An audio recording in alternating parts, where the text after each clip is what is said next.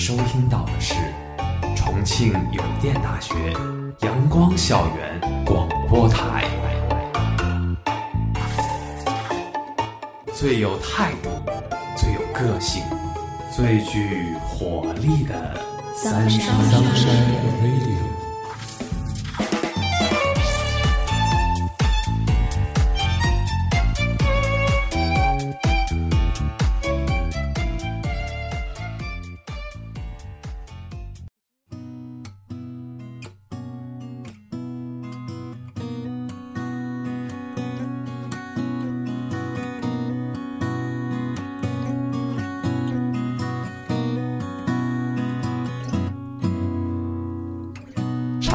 街八十四号里有这样一段话：一旦交流变得太有效率，不再需要翘首引颈、两两相望，某些情谊也将因迅速贬值不被察觉。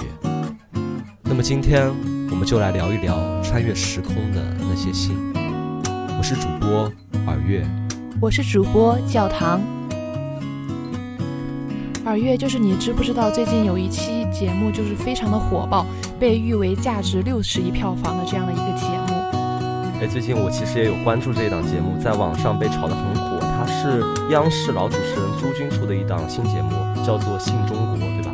没错，《信中国》这档节目呢，它是以信为载体，传播信仰、信念、信守、自信。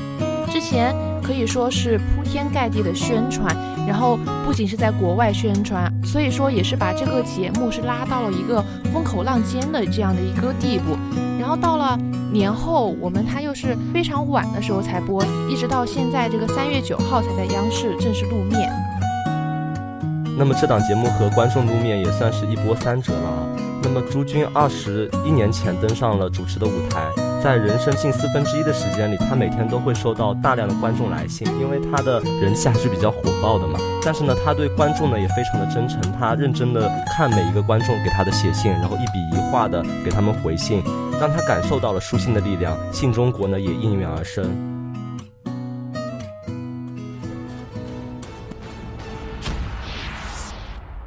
信中国，中国信，信中国，中国信，信。中国，中国信，发现，感动，震撼，振奋，这就是信中国，这就是信中国。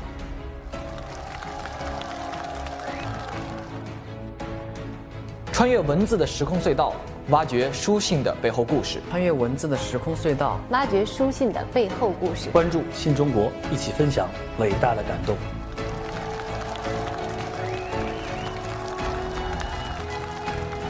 大家好，我是徐峥。大家好，我是陶虹，我是胡可。大家好，我是沙溢，我是宋佳。大家好，我是罗辑。我是关晓彤，我是于朦胧，我是常远，我是俞敏洪。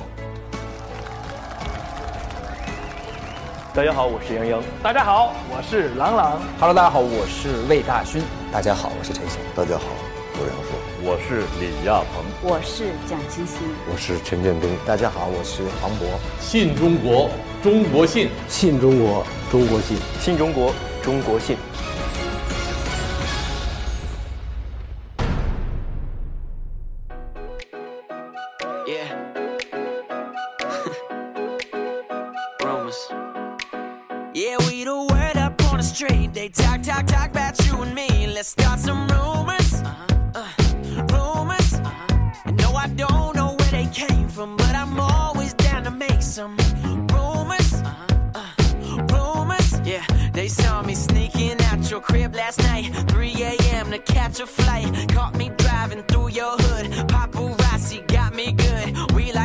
Yeah, baby, they astronomers. Look at everybody camping out with their binoculars. All up in the headlines, me and the wifey. But let them gossip, girl. Blake Lively. I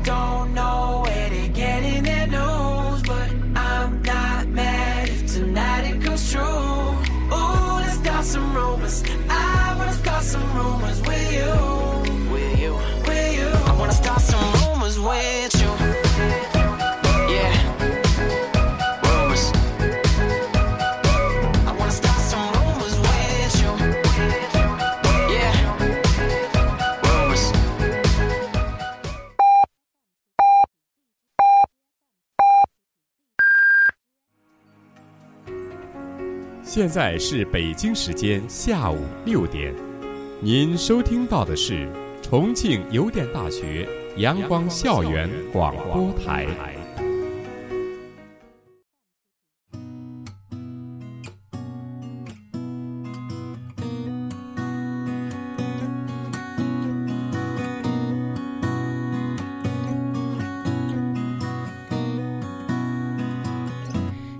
国这档节目呢，它是通过选取伟人、名人到重要历史时期的平凡人的信件，以读信的方式带领观众来穿越时空，进入历史，走进写信人的内心，感受到那段时期的峥嵘与喜乐。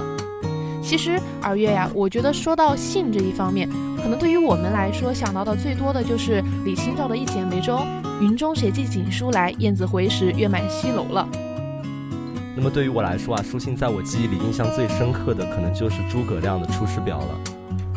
还有，我记得在高中的时候，老师推荐给我们看的傅雷家书，在傅雷给儿子傅聪写的家书里，也是寄托了傅雷对他很多的期许，对他的期望。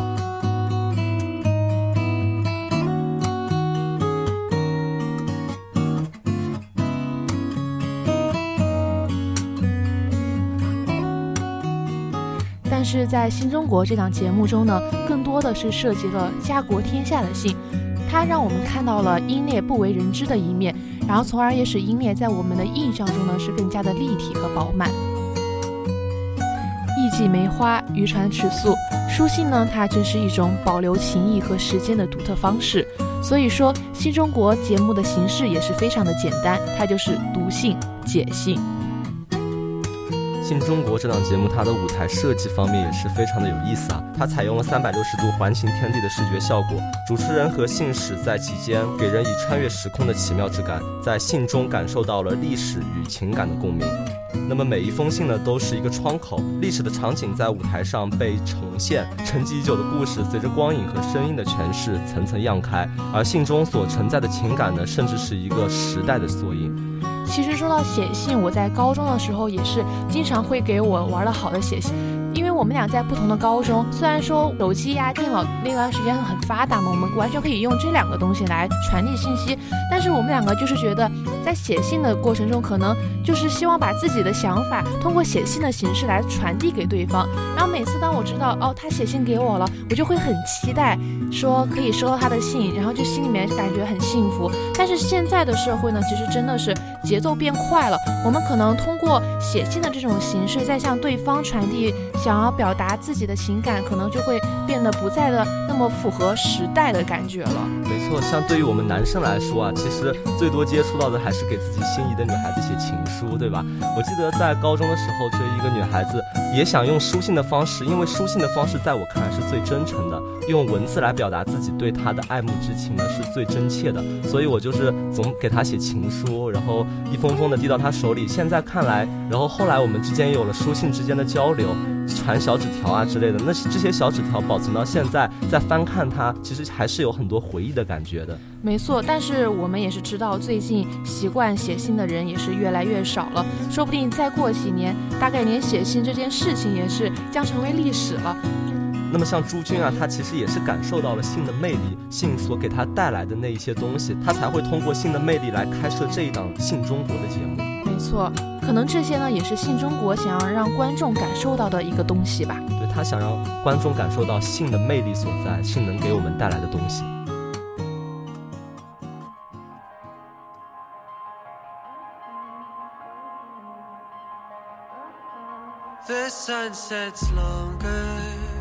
where I am from, where dreams go to die while having fun. The boys fix their cars and girls eat it up. Loving so good when love is young. There's so much history in these streets, and mamas could eat some wonder on repeat. So much history in my head, the people I've left, the ones that I've kept. Have you heard me on the radio? Did you turn it up? On your blown out stereo in suburbia uh-uh. Could be playing and seek from home Can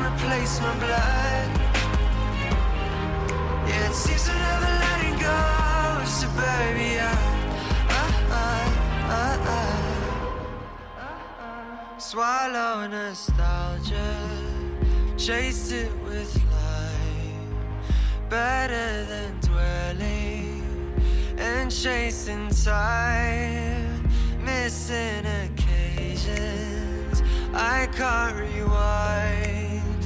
Can't help but feel I've lost what's mine.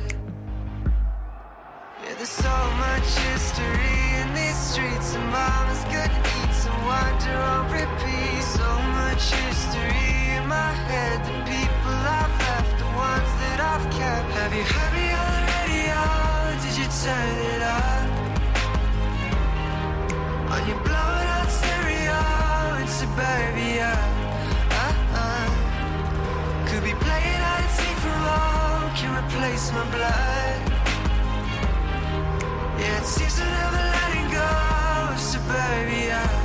Uh, uh, uh, uh.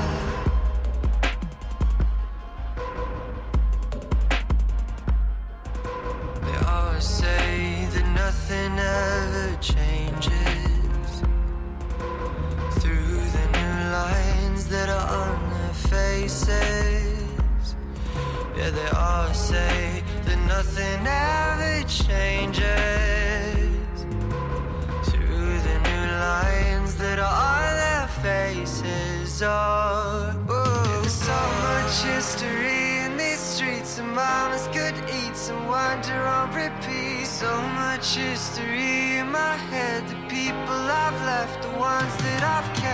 heard me on the radio?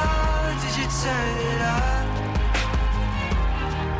Are you blowing out stereo in suburbia?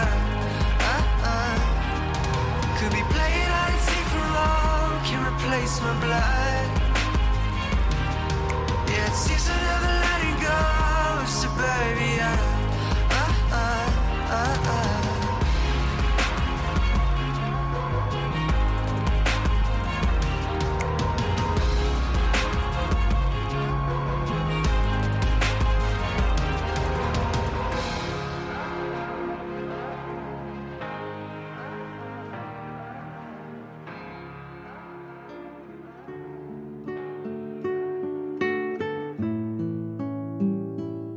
说呢，考虑到这一点，舒君在读信人的选择上面也是抱着一种十分严谨的一个态度。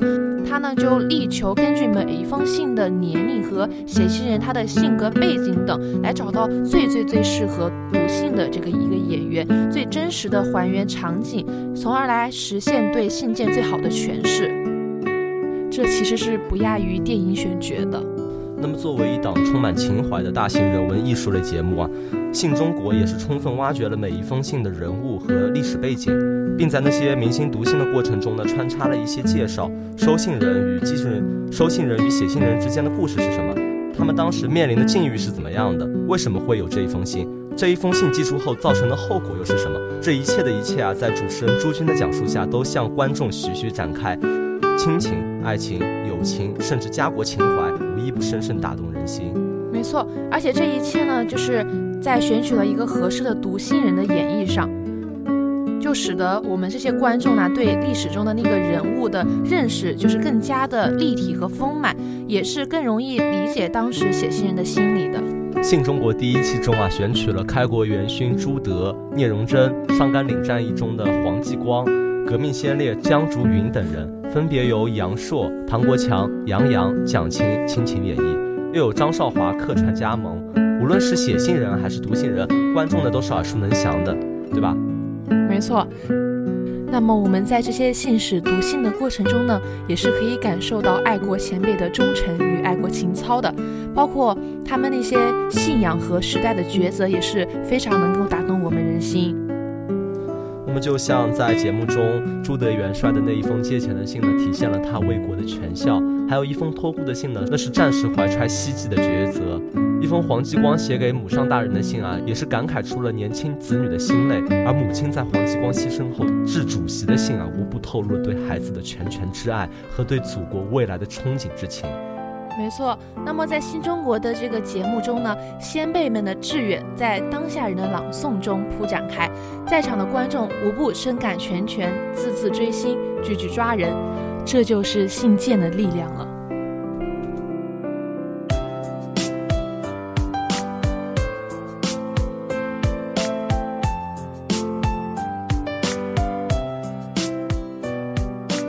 十二月在第一期的节目里呢，他最打动我的一封信，就是来自一位家喻户晓的英雄黄继光了。没错，黄继光的故事啊，其实我们在小学的时候就知道了。对，他真的可以算是一位家喻户晓的英雄人物。那么在杨洋，我记得那个时候读他信件的是杨洋，对吧？是的。那在杨洋读他信的时候，我们也能从信里面感受到另一个英雄。从信件里面，我们能感受到英雄对母亲的那一种爱与对国家的那一种抱着必死的决心、必胜的决心。在信中呢，黄继光说：“目前虽有少些困难。”是能够度过去的，请母亲不要忧愁。他向母亲宣誓，男有决心在战斗中为人民服务，不立功不下战场。那么黄继光呢，也是永远的留在了战场上。老母亲去赶集，知道儿子牺牲的消息，他就真的像是身上一块肉割了一样的疼痛。没错，天下有哪个母亲不心疼自己的儿女的呀，对吧？但是看到黄继光这样浴血沙场、为国捐躯，其实虽然说有心痛，但更多的是一种骄傲和自豪吧。我想。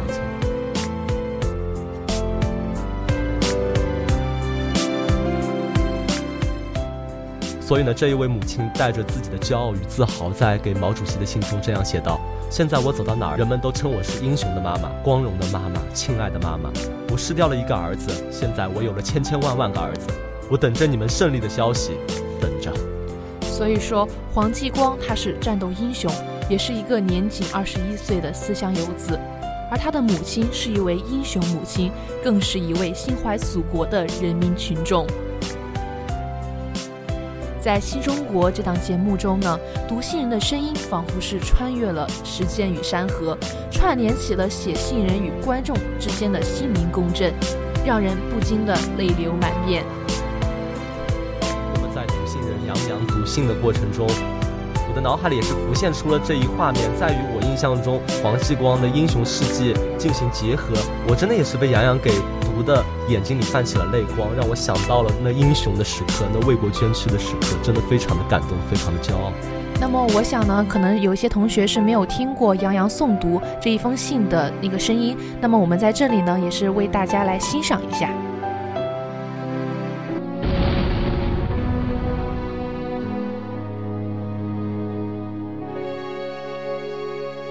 母亲大人，南。于祥历十月二十六日接到来信，知道家中人都很安康。目前虽有少些困难，请母亲不要忧愁。想咱在前锋舰地主压迫下，过着牛马奴隶生活，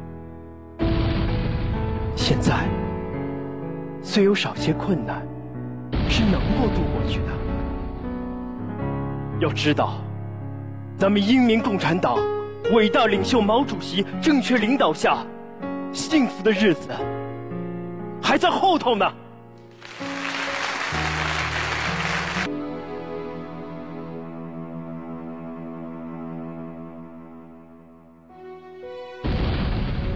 最后，请母亲大人及全家人等保重身体，并请回信一封。把当地情况涂改没有？及家中哥哥嫂嫂生产比前好吗？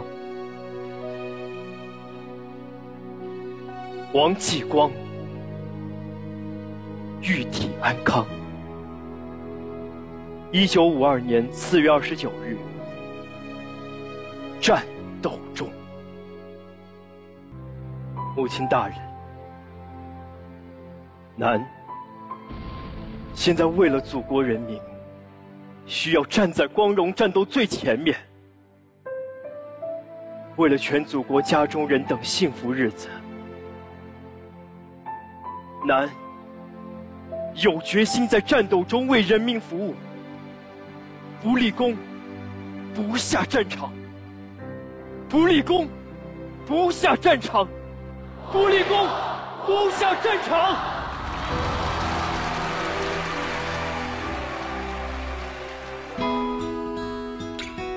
那么这一档《新中国》的节目采取了独特的切入视角，在坚毅中让我们看见了柔软，温和里面呢又不失英雄的那一种厚重，交织于最朴实的情感，给我们带来了革命英雄的另一种相遇。这一篇篇书信娓娓道来，让我们看到了英雄的温情一面，也让我们看到了他们热忱而又清澈的心。他们不再是历史里一个刻板印象下的符号，而是一个非常立体、非常丰满并且真实可感的人了。被镌刻进书信后，随着文字的定格，抵达了今天，让战争中的人性光辉更加荡气回肠，也让英雄更加的立体，更加的饱满。没错，就像是在新中国里，他的那个“信”可能不仅仅是一个名词，表示书信，更重要的可能是一个动词吧。就像是展开一卷卷的书信，我们在感叹历史的厚重呢，又是能够被那些故事的温情所打动。我想，最让人感动的，可能就是那些书信里面的所包含的信仰吧。没错，其实，在二零一零年，凤凰网曾经发起过一个中国信仰的调查，百分之九十四点一的参与者认为啊，当下呢是一个信仰缺乏的年代，七成人认为社会热点事件应归因于主流价值观的缺位。所以，就像是，嗯，一种说法叫做理想，它似乎成为了一种非常不切实际的一种幼稚了，它取而代之的呢，就是一种物欲横流中我们对于金钱和权力的一种崇拜和追求了。没错，像央视的另外一位主持人白岩松，他曾经说过：“寻找信仰是中国最大的命题。人总要相信些什么，才不会在度日时跌入未知的黑洞里。所以在信中国最动人之处，以我手写我心。哎，那教堂对你来说，你的信仰是什么呀？可能对于我来说，信仰这个东西，它还是比较玄乎的一个东西吧。然后，在我看来呢，我觉得孙杨可能就是我的信仰了吧。”他作为中国泳坛的领军人物，也是为咱们祖国是创下了，也是为咱们的祖国是立下了不少的功劳，然后也是赢得了无数的奖牌。他呢，虽然说他现在是在澳大利亚集训嘛，然后被晒得不成样子，然后也是被很多网友嘲笑。但是我想，正是因为他可能通过他的肤色来表现了他的一种训练的辛苦，我们也可以通过这个呢，也是感受到了。嗯，孙杨他为中国的体育做出的贡献吧，所以说我觉得他可能是我心中的一个信仰。啊，他对于你来说就是一种激励，也是一种就相当于偶像的性质，没错吧？对，是的。那其实对于我来说，我的信仰可能就是崔健了。那么其实他对生活的那种不妥协的态度，然后他对。呃，他对很多事情敢于发声，勇于发声，然后他对呃很多事情的想独到的想法与见解，然后通过摇滚这种形式表达出来，其实对于我来说就是一种信仰。其实摇滚对于我来说就是一种自己的信仰，他的那种不妥协的精神，他的那种对社会与生活的态度，其实就是我的信仰。所以说，每个人都有不同的信仰，我们人呢也要相信一些什么，才不会在度日的时候呢是像是跌入未知的黑洞里那样。所以说，《信中国》它这个节目，它最动人的地方呢，就是在于以我手写我心中流露出的信念感了。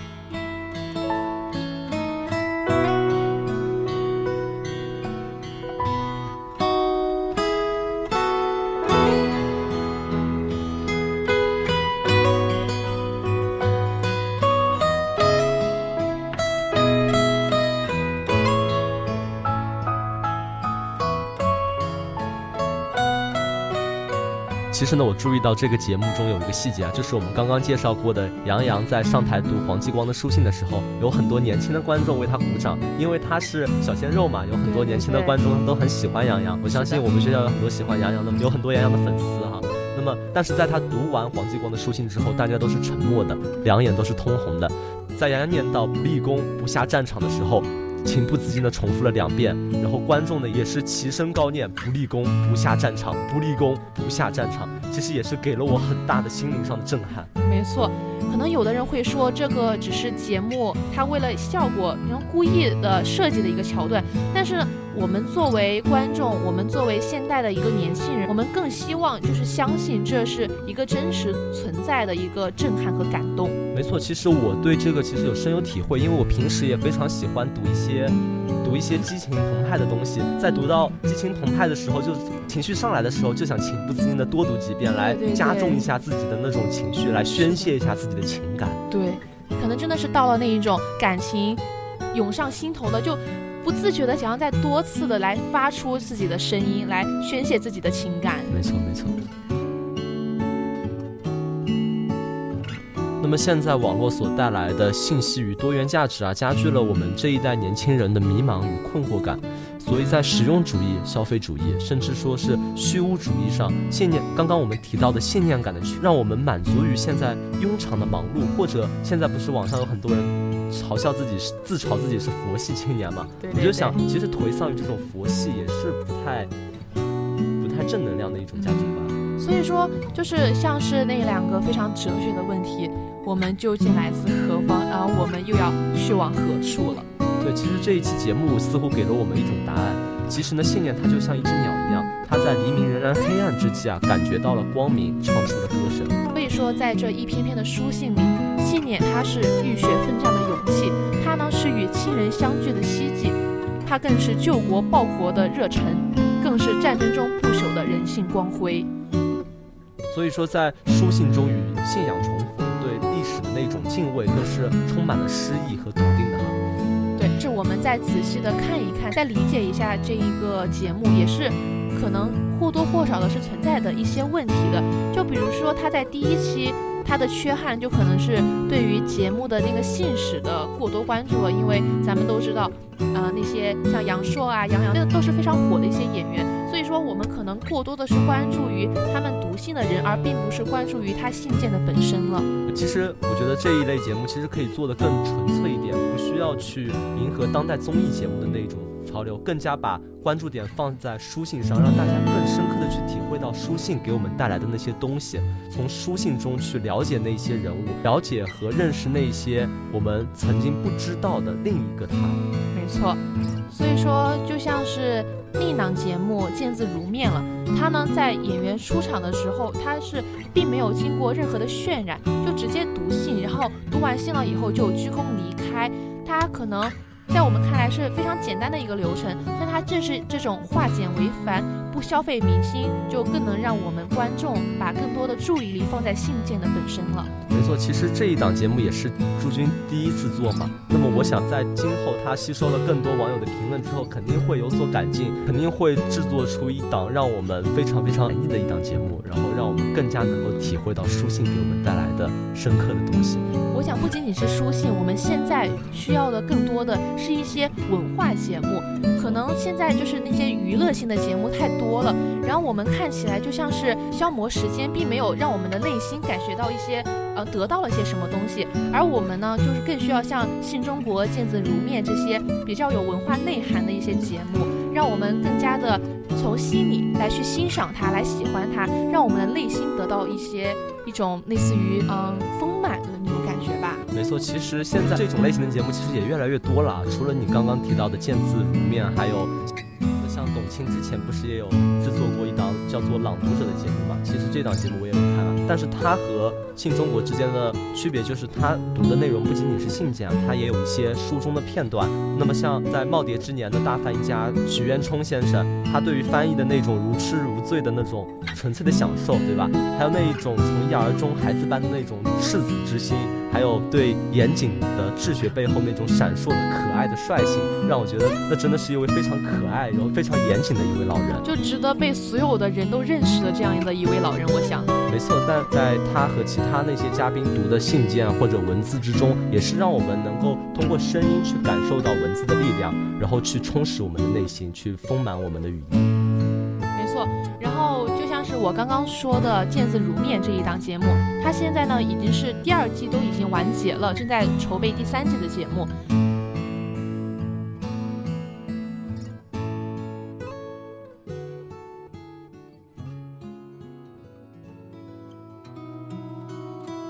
所以就有很多人，他们就会觉得《朗读者》比《见字如面》要有内涵一些。可能是因为每次在朗读的时候呢，都是以真实可循的故事带入；每一篇文章朗读的时候呢，都是有作品和当事人或者是故事的当事人在场。朗读者每次朗诵有当事人的感情渲染，并且有主持人的词语烘托，所以说让我们观众呢，他是用一种视觉、听觉和神经系统一起发作，这种感染力呢，也是在众目睽睽之下逐渐显现出来。但是在见字如面呢，它是阅读的信件大多是来自于历史，代的书信比较少。但是毫无疑问的是呢，还原度是非常高的。所以我非常喜欢看这样的节目啊，而且在见字如面的古代书信里面，现代化的翻译非常准确，完全瑕不掩瑜。对，所以说呢，我们也不能说哪一档节目好，哪一档节目不好，毕竟这两档节目是各有千秋的。没错，像《朗读者》《见字如面》还有《信中国》这些节目，也是为我们现代的综艺节目开了一个先河吧，让综艺更加注重文化内涵，更加注重文化修养，更加能够修身养性。是的，所以说这几档节目啊，也让我想起了之前英国有一个慈善活动叫 Letters Life。其实我觉得这档节目也许是这些。刚刚像朗读者啊、见字如面，还有新中国的灵感的来源吧。这个活动，我想可能有一些同学是不了解的，那么我们在这里也是简单的介绍一下。这个活动它是起源于二零一三年十二月，在伦敦基信会教堂都城会幕中的一场朗读。后来呢，是发展成为一个比较成熟的品牌，包括抖森、默娘、卷福在内的很多明星都参与过这个活动。通过他们的演绎，很多西方历史中的人物形象也是变得十分的鲜明和灵动。相信朗读选段也许会成为许多人学习标准伦敦的绝佳教材了。那么 Letters Life 这一个活动，其实它更多的注重于是那些片段、文学片段或者一些文章。那么信中国里面更多的是以信的形式来表达出来的。在抗战的时候啊，有很多家书也是被传到了现在，就像我们刚刚提到的黄继光写的信，还有朱德元帅写的信。对，其实我觉得家书这个东西呢，可能真的是从古到今，它承载的是一种。可能是对于家人的一个思念之情，就像是在杜甫的《春望》中写到的“烽火年三月，家书抵万金”，一封家书是可以抵万金的。没错，其实家书除了是对亲人的思念，还有可能是长辈对晚辈的那一种期许。就像我们刚刚开头提到的傅雷家书里面，就写到了傅雷对傅聪的那些期许，对他。教他人生路该怎么走，教他做人应该怎么做。是的，鼎鼎有名的曾国藩家书也是写到了他对家中晚辈的那些希望与对他家风的一种传承吧。没错。所以呢，这一封封小小的家信也是见证了大时代的一种信念吧。就比如说。读书的时候，王孝慈写给他弟弟的书信，他是以热情，他是以最热情的那种感觉去鼓励他不满十七岁的弟弟来放弃安稳的教书工作，去奔赴抗日的战场。就像是他在书信中写到的，在战斗中的环境创造你的人生，开辟你的前途，并且呢，他是要求了弟弟去帮忙送自己的女儿去陕北边区来接受革命的教育。那么他的弟弟呢，也确实是在收到了书信之后，就立即的离开了家乡，而奔赴抗日的前线了。虽然说在四年后的山西与日寇激战中是不幸的牺牲，并且刚刚年满二十岁，也但是呢，我们也不得不承认，我们如今这么美好的一个好的时代，正是当初的一个个家庭牺牲换来的。他们在这些家书里面呈现的家风、使命、亲情呢，就是更加让我们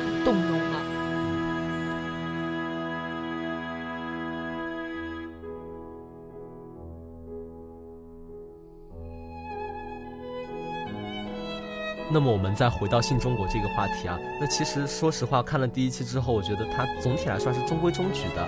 虽然说它在文化底蕴方面与其他综艺相比有了非常大的提升，但是它的那一些节目的形式，我觉得还是有待于提高的。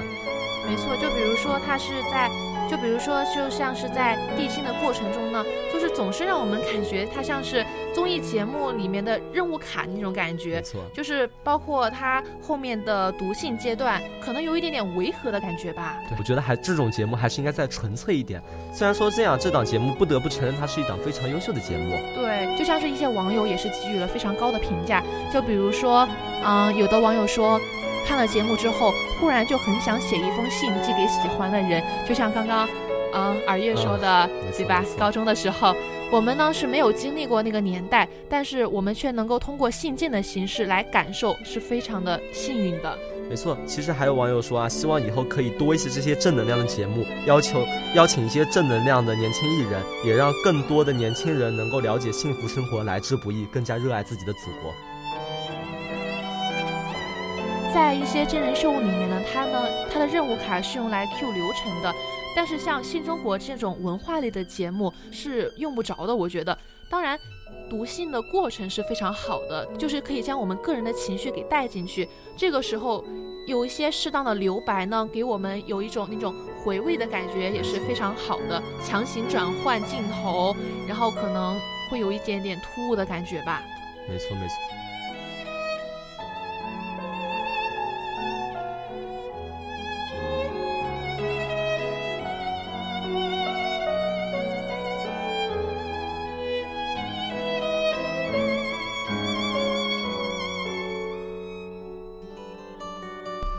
是啊，不同的节目它的主角是不同的。就像歌舞类节目，它的主要的主角就是歌手或者舞者本身嘛，对吧？但是像《信中国》这一档节目，最重要的还是信和你读信人的那种情感和声音，对吧？没错。那么《信中国》呢，它是以信为载体，它是以字表情，以情动人。它的每一行每一个字中展现出来的呢，都是咱们。写信人的他的人生轨迹吧，他可能面临的一些呃生活上面的一些事情。然后我们现在想一想，就真的是像是斯人已去，但是他的声音和容貌仍然就存在的那种感觉。没错，让人回味无穷的那种信件。对。所以说，当这封信被真正的读出来的时候呢，甚至就是不需要给信使的一个脸，我们单单的从声音。从他信的内容和语气呀，一些用词这些方面，就可以看出这封信的分量了。就是完全就是让我们这些观众感受到了那封信它所要带给我们的东西。所以说，这种力量其实对于读信者的功底是非常重要的。所以说，我们刚刚也提到了这一档节目在选取读信人的时候是用了非常非常用心的。就像是张少华奶奶，她的台词功底真的是非常非常的好，毕竟是一个老前辈了，对老艺术家。所以说，在她读信的时候，就是我的面前真是浮现出那种画面。我记得她读的是黄继光的母亲，对吧？对对对，在她面前就是对于儿子逝去的那种悲痛，但是自己心里又满怀自豪，非常非常骄傲的那种感觉，真的我是体会到了。就是在张少华奶奶她在读信的时候呢，她的背景刚刚好放的就是黄继光的母亲去见主席的照片，再加上信中的内容呢，就真的是做到了图文呼应，让我们那种时代感和沉重感就真的一下子就。哦，好像就是击中人心的感觉了。其实他们像他们这种演员，对于这种情景的代入感是非常非常强的。没错，他们能非常好的代入进这种情境里，然后让自己转化成那种角色，然后然后再通过朗读，让我们去体会到这种感觉。我觉得真的非常的不错。没错。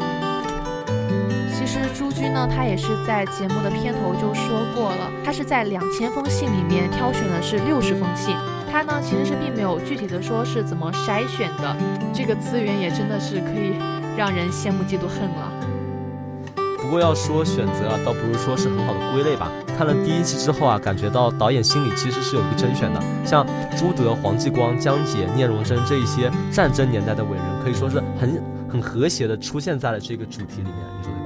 对，就是让我们很不经意的会想到，那下一期节目会是哪些人来放在一起，然后让又是产生一些让我们有一种怎样的一种感情？对，就像会不会像之前播出那档《身临其境》一样，会每一期都会有一个主题给你，然后让你去做，对吧？是的。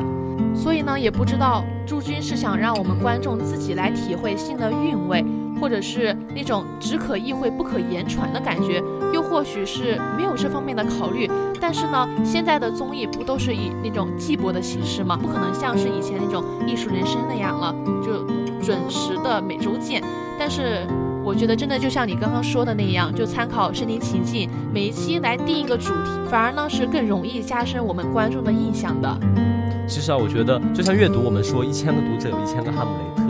那么我想在听信读信的过程中，也是像阅读一样，一千个读者有一千个哈姆雷特，不同的观众对信有不同的感觉。虽然说你每一期定了一个主题，但是每一个人对这个主题自己的感觉，加上自己的亲身经历、自己的人生的那种感悟的感觉都会不一样。所以说，我觉得信真的是一个非常奇妙的东西。是的。然后怎么说呢？可能《新中国》这档节目，它真的是可能类似的节目也是比较多了，所以说就很容易拿来做比较。它的内容容易和朗读者的这个来比较，它的意境呢又可能和《国家宝藏》来比。但是相比之下，信和文物它们本身都是死物，但是它们背后的故事，对，反而是属于了他们自己的重量了。他们承载了很多东西。错，像国家宝藏，它是以守护者实力的感受以及前世今生三个部分来体现这份厚重的。但是在新中国呢，它本身因为信，它就是有一个故事，它肯定是这个故事有这个想法才写下来这封信的嘛。所以说，可能并没有那么的全面的展现它这个信里面这个故事的那种鲜活感，显得就相对有些单薄。那么我想朱军可能就是想为了去弥补这种单薄感，所以说请那些演员，有一些年轻的小鲜肉啊，有一些实力派的老戏骨去弥补，用他们的朗读，用他们的情感，用他们的代入感去弥补这一种单薄感，对吧？是的，虽然说。嗯，整个节目给我们的一种可能略显仓促的感觉，就无论是形式啊，或者是意境怎么样，都可能还是浮于表面。但是我们可以从他的这种创意和心意，我们就可以感受到，包括他的名字“信中国”这三个字，我们就可以感受到他的那种深度了。没错，其实我们也能感受到朱军作为一个央视节目主持人的一种责任感与对时代的使命感。没错，并没有挖掘出那些他想要表达的东西，因为毕竟才第一期，对。但是总的来说呢，这是一部非常合格并且有正能量的一部综艺节目。对，其实你刚刚说合格，我觉得它更能被我们称为一档优秀的综艺节目，因为它告诉我们我们现在的综艺节目应该怎么样。是然后它里面所蕴含的东西是我们现在正需要的，就像我们刚刚提到的那种。信念对吧？信仰是，可能它有一些不足的地方，但是，毕竟人无完人嘛，可能每一个东西都不会是那种十全十美的。而且是第一期嘛，对吧？对，所以呢，我们也是非常期待接下来的节目，来期待接下来的节目会给我们观众带来。什么不同的感受了？嗯，这是第一季嘛，对，很期待它的第二季、第三季、第四季，希望它可以越做越好，然后让我们读到更多的信，让我们了解到更多的历史人物。是的，让我们的感情呀，还有对于历史人物的那种印象和对于他们的理解更加的丰满，更加的充沛，对吧？是。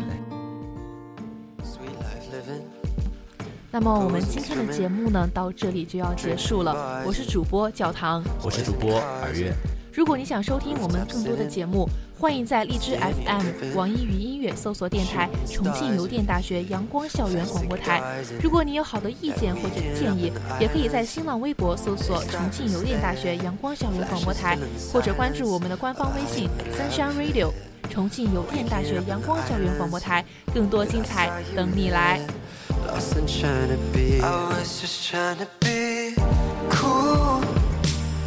was just trying to be like you. I'm a spark in your boom. What am I supposed to do? Mention debut, love it, do you? Absent father, pays his daughter, and a mama withdrew from the life they once knew. She had a heart, but she sold it off for Got a weekend up in the islands. They stop instead. Flashes filling the silence of a Hollywood love affair. Waking up in the islands, cause I saw you there. Lost trying to be. I was just trying to be cool. I was just trying to be like you. I'm a spark in your boom. What am I supposed to do?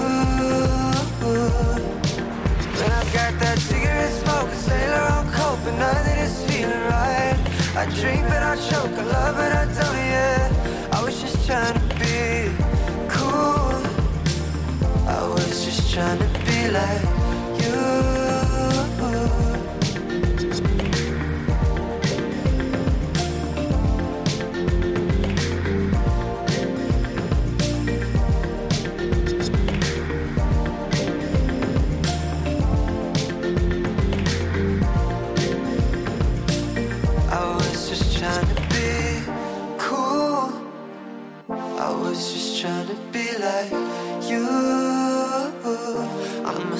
broken, you're a boom. What am I supposed to do? When I've got that cigarette smoke, a sailor on cope, and nothing is feeling right. I drink but I choke, I love but I don't yet. I was just trying to be cool. I was just trying to be like you.